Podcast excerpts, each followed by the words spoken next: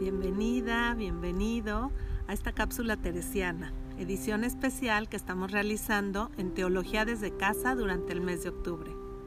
Soy la hermana Norma Angélica Olaeta Mendía y me da mucho gusto poder compartir hoy contigo una reflexión en torno a un rasgo muy especial de Teresa de Jesús, la mujer todoterreno, como decíamos en alguna cápsula anterior.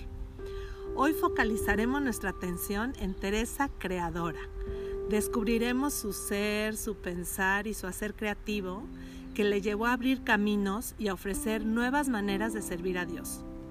En su propio contexto y dentro de una realidad histórica que, como también ya hemos comentado, era adversa para ella en muchos aspectos, por ser mujer, descendiente de judío conversos y espiritual, entre otros. Comencemos. En la cápsula anterior hablamos de Teresa como escritora y podemos afirmar que a través de su escritura ella hizo un aporte no solo de tipo místico, sino también de tipo creativo, ya que puso por escrito su pensamiento y eso, como decíamos, implicó abrir nuevos caminos. Vemos que ella aplicó la creatividad a todos los aspectos de su vida y se concretó en la creación de nuevos conventos y en su modo de enseñar el camino de oración y de vida espiritual. Por algo es considerada maestra de oración, doctora de la Iglesia Universal. Recordando un poco, la creatividad es una capacidad gracias a la cual pueden generarse nuevas ideas o nuevas asociaciones entre ideas ya conocidas. La creatividad está íntimamente asociada a la imaginación, pero en las personas creativas también se han observado el desarrollo de características como la sensibilidad y la curiosidad. Según Howard Gardner, la persona creativa produce una red de actividades, una síntesis de las búsquedas que van llenando su tiempo y atención durante largos periodos y estas actividades suelen basarse una en otra y así dan lugar a una vida creativa increíblemente dinámica. Esto lo podemos constatar en Teresa de Jesús. Verónica Naranjo y Natacha Ramírez mencionan algunos espacios creativos desarrollados por Teresa en su artículo Santa Teresa de Jesús, escritora creativa, escritora femenina, lo cual me pareció muy interesante y actual, así que les compartiré haciendo una interpretación libre sobre algunas partes de este texto. Veamos entonces algunos espacios creativos desarrollados por Teresa de Jesús. 1. Su vida mística. Ella encontró espacios en su interior y en su exterior para desarrollar una intensa vida espiritual. Logró ir más allá de lo que estaba permitido, establecido en su época, y lo renovó desde su ser de mujer. Pudo recrear aspectos concretos de su vida cotidiana y ofrecer nuevos modos de vivir en comunidad de mujeres consagradas a Dios. Segundo espacio, su amistad con otras mujeres. El ser amiga de las mujeres es otro espacio en el que ella desarrolla su pensamiento creativo. Las quiere, les enseña, las orienta y también les ayuda a creer que desde su ser de mujeres pueden tener un papel importante en la historia. Aún viviendo en una sociedad machista como lo fue la del siglo XVI, Vemos en ella una amistad cómplice, cómo creyó y confió en las mujeres y fue generadora de vínculos muy fuertes, teniendo confianza en sus hijas espirituales y en sus amigas entrañables. Tercer espacio, su modo creativo de vivir el don de la maternidad por ser mujer. Ella vivió su ser de madre desde la perspectiva espiritual. Teresa es la madre de las monjas carmelitas, de los frailes y de todos los que la buscaban para pedirle consejo, orientación, apoyo. Mercedes Navarro afirma lo siguiente en torno a este aspecto maternal de Teresa de Jesús. Entre comillas, si en algún sitio requieren su presencia, la Madre Teresa pone sus pies en camino impulsada por el amor. Si sufren enfermedades, allí está ella comprendiendo y ayudando. Si pasan frío y asperezas, allí están sus cuidados para abrigarlas. Así podríamos ir enumerando gestos en que queda de manifiesto la maternidad de la Santa de Ávila. Maternidad que implica ensanchar el ámbito vital en que una se mueve y supone creatividad y esfuerzo, lucha y servicio, capacidad de resistencia como fuerza para aguantar hasta en las más duras situaciones, bondad y desinterés, servicio natural y gozoso. Cierro comillas. Cuarto espacio creativo. Una personalidad firme y atrayente. Definitivamente, Teresa de Jesús tuvo una personalidad muy fuerte, que incluso para varios debió resultar avasalladora. Ella fue conquistando su libertad y a pesar de las circunstancias que vivió, no dejó de ser ella misma.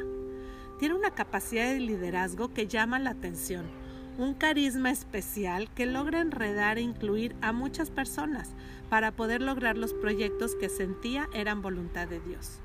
Ella no utiliza la palabra creatividad, pero sí dice que experimenta deseos profundos de su alma. La cito textualmente en el libro de las fundaciones. Abro comillas.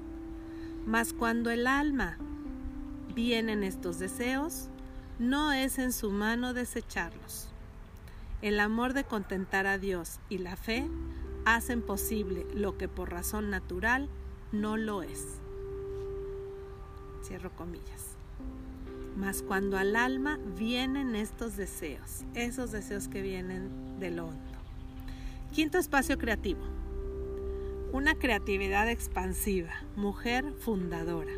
El rasgo en el que se encarna de una manera práctica y palpable esa gran creatividad y el ser creadora de Teresa es en las fundaciones de conventos con este nuevo estilo de vida y consagración a Dios, el Carmelo Descalzo. El que una mujer del siglo XVI, con todo lo que ya hemos visto tenía en contra, recorra España y funde 17 comunidades en diferentes ciudades con sus problemáticas propias, con todo lo que implicó a nivel interno y externo, es de admirarse. Vemos una mujer capaz de negociar, de hacer alianzas, de encontrar apoyos, de administrar y muchas otras características de un auténtico pensamiento creativo. En el libro de las fundaciones que nos dejó por escrito, se puede ver claramente su pensamiento y proceso creativo. Incluso ella utiliza varias veces la palabra negociar podemos afirmar con toda seguridad que Teresa de Jesús fue una líder desde su ser y creatividad femenina, que se alimentaba dedicando mucho tiempo a la oración, al silencio y a la soledad, que le llevaban al encuentro fecundo con Dios, con su amado, que la habitaba. Teresa de Jesús a través de su fundación, multiplicada en varios lugares y que actualmente está presente en muchos países y ciudades del mundo, se convirtió en mujer creadora y ejecutora de nuevas alternativas que aportaron y siguen aportando al mundo, a la iglesia y a la sociedad. Vamos a detenernos un poco entonces en su ser de fundadora. Su impulso creador de monasterios fue debido a su determinada determinación de abrir nuevas casas de vidas dedicadas a Dios. Es muy interesante ver cómo en el libro de las fundaciones van apareciendo diferentes personajes que nos acercan a lo cotidiano de la vida y al surgimiento de esta nueva forma de vida consagrada. Todos y todas necesitamos de otras personas para avanzar en la vida, para llevar a cabo nuevos proyectos y sueños. Esas mediaciones nos permiten conseguirlo. Y Teresa tuvo varias mediaciones. Así que les propongo hacer un recorrido por algunas que tuvo y que le permitieron llevar a cabo este proyecto creador y creativo. Veremos a muchas personas que contribuyeron con su ser, su hacer y su tener para que las fundaciones fueran una realidad.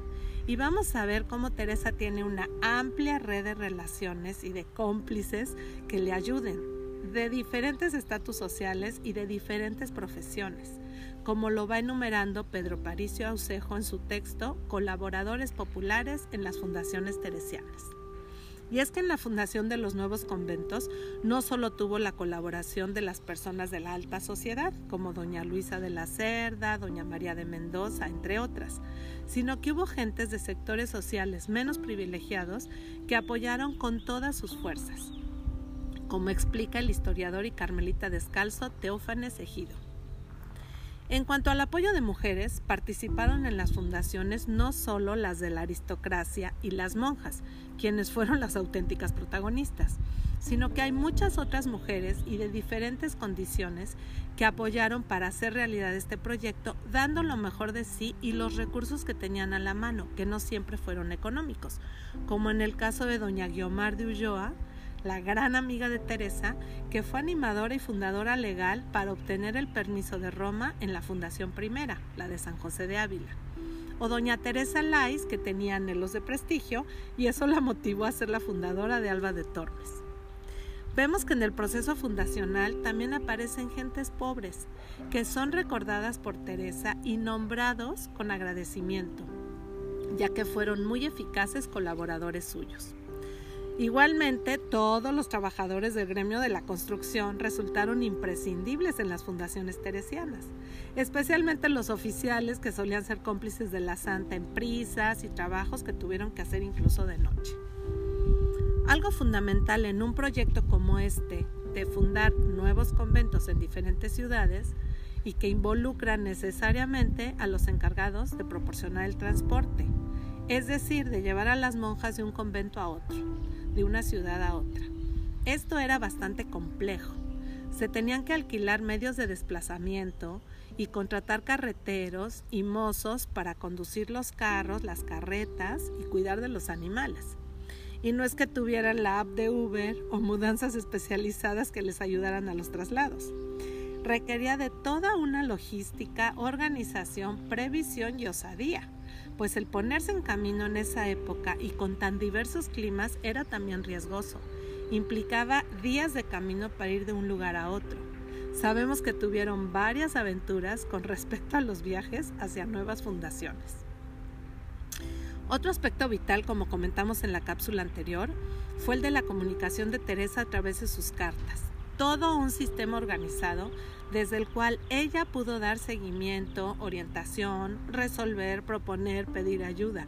Pero para que esto fuera eficiente, Teresa tuvo que tratar con arrieros que pudieran cumplir este servicio de enviar sus cartas de manera segura y ágil, ya que algunos caminos no eran aptos para carretas, sino solo para animales, como las mulas. Además de utilizar de forma habitual las postas como servicio ordinario de correos, los recueros aparecen con frecuencia en su epistolario. Recueros eran las personas a cargo de las recuas, es decir, de un conjunto de animales de carga que transportaban mercancías. Al hablar de ellos es evidente la confianza que les tuvo Teresa, especialmente cuando se trataba de cartas con contenido delicado o envíos y recepciones de dinero. Y por supuesto que en todo este proceso los mercaderes fueron personas fundamentales y permanentes que intervinieron de forma directa o por mediación en la historia fundacional de Teresa de Jesús.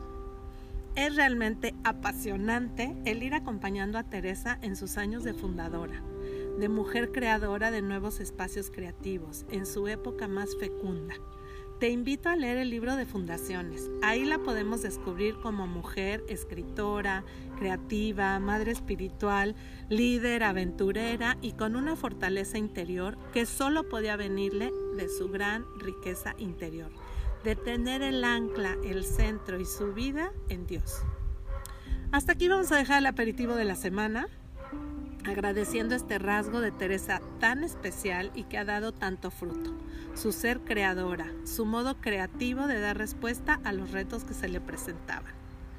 Y el ejercicio que te invito a realizar es contactar con tu interior y nombrar esos deseos profundos que están en tu alma. Y desde ahí reconocer tus propios espacios creadores y creativos en dónde y con quiénes vas dejando tu huella única, desde tu propio ser e identidad.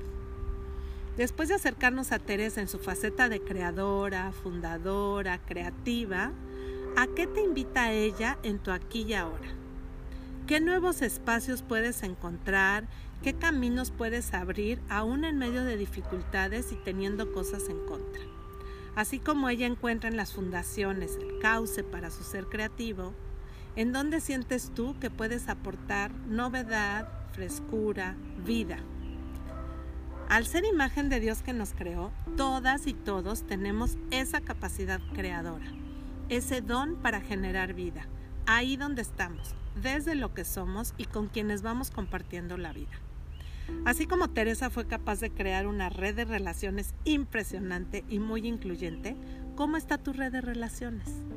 A quienes incluyes, invitas, escuchas y tomas en cuenta para tus proyectos, para tus espacios creativos, para esos deseos hondos del alma que sientes Dios te invita a realizar. ¿En quién confías? ¿A quién acudes para que te ayude especialmente en aquello más delicado? ¿Quiénes son tus recueros? ¿Quiénes te ayudan a hacer realidad estos espacios creadores? Que Teresa Creadora nos siga dando tips y nos guíe en este proceso, especialmente en este tiempo que necesitamos mucha creatividad para ofrecer espacios alternativos de vida, incluyentes y pacíficos. Un abrazo fuerte y hasta la próxima semana. Gracias por acercarte a esta cápsula teresiana edición especial de Teología desde casa. Chao.